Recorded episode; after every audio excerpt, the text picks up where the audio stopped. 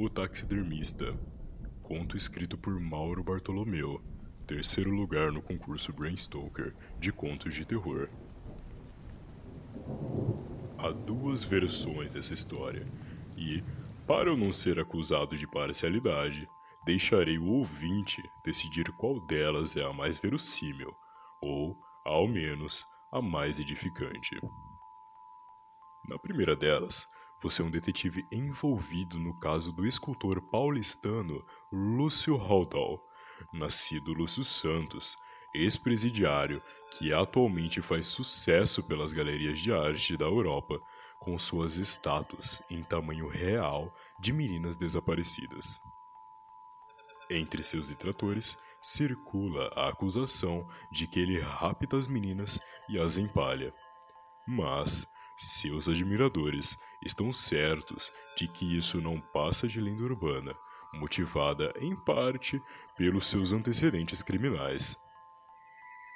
É sabido que ele fazia esculturas em pedra-sabão antes de furar uma dúzia de meninas na região de Ribeirão Preto e se tornar Lúcio Haldol no Hospital Psiquiátrico Santa Teresa.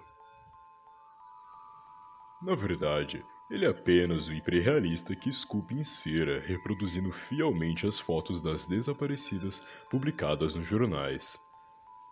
Em favor da primeira tese, pesa ainda o fato dele nunca fazer mais de um exemplar da mesma escultura e se recusar terminantemente a vender qualquer uma delas. Mas os curadores e críticos de arte têm interpretações bem diversas. Para uns, isso não passa de estratégia publicitária, Outros buscam explicações na história da arte ou na psicanálise, enquanto que para o público em geral, tudo não passa de mera excentricidade. E, como ele mesmo diz, para que fazer cópias dos seus trabalhos se não pretende comercializá-los?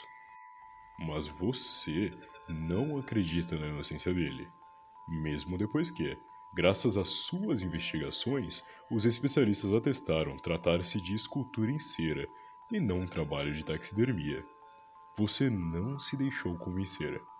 Você viu como eles foram desleixados e apenas rasparam a superfície do material. E nada impede que ele apenas recubra a pele das meninas com cera.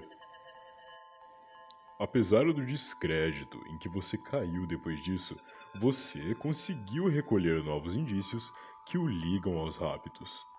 Mas, enquanto você aguarda a morosa justiça brasileira aprovar seu pedido de uma análise das obras por raio-x, você recebe a notícia de que sua filha sofreu um terrível acidente de trânsito e veio a óbito.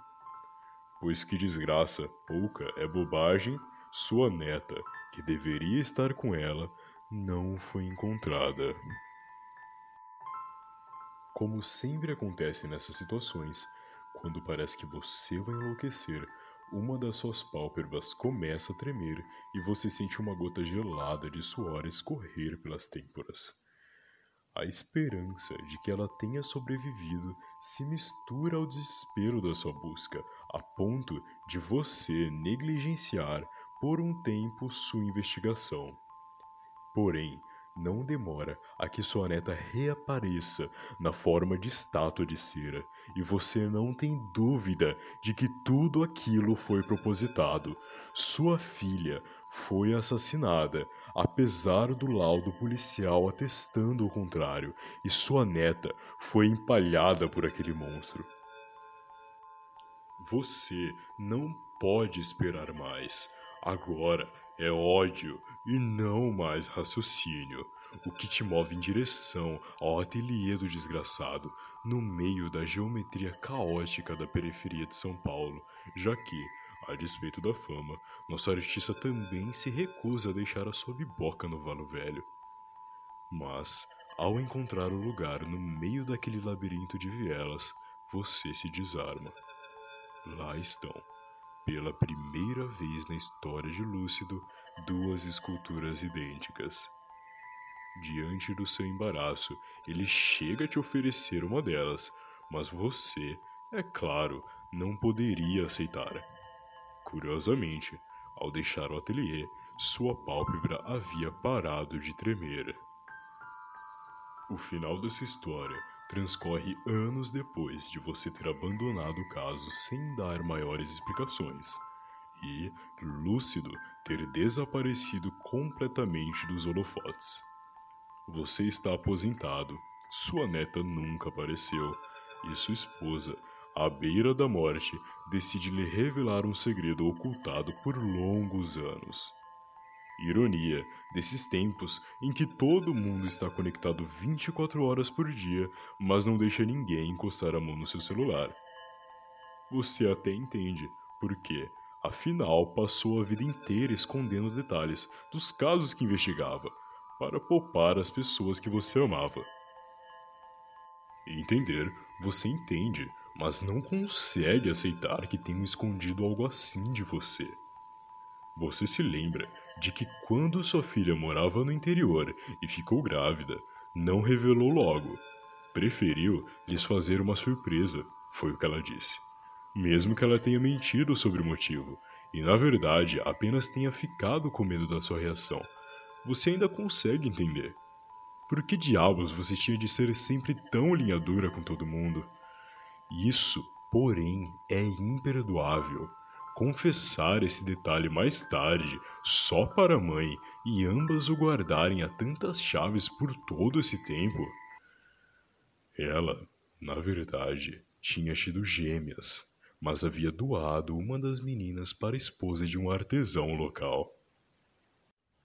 Na segunda versão, você vai em suas investigações se aproximando passo a passo daquele demônio, até notar, na sua determinação de assassiná-lo, aquilo mesmo que te move e que ainda dá algum sentido para a sua vida de merda.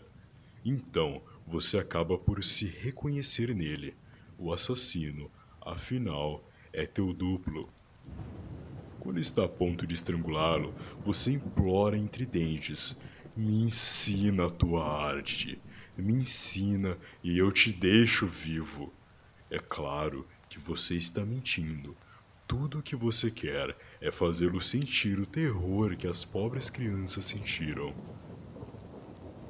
Mas, para sua surpresa, a descrição inclui toda uma preocupação em fazer com que a vítima não sofra. A morte era sempre rápida e indolor. Tudo mais era pura arte, uma arte de uma sutileza que você tende a admitir que nunca te passara pela cabeça e cujo objetivo era preservar a beleza e a pureza daquelas crianças antes que este mundo de merda as corrompesse. Você sabe que está diante de um doente mas de um doente dotado de uma perspectiva que ninguém nunca poderá entender. Ou, pior ainda, de uma perspectiva que talvez só você possa entender. E isso te faz titubear. Que direito você tem de matar um gênio como ele? Logo você, que sempre se soube um bosta como todo mundo, vivendo num mundo de merda como todo mundo? O final dessa história é completamente diferente do da primeira versão, embora tudo se passe exatamente da mesma forma. Ao descobrir finalmente o segredo, você esbugala os olhos, passa a mão na testa, sente um leve tremor na pálpebra e de repente desata a rir. A rir, um riso louco e convulsivo.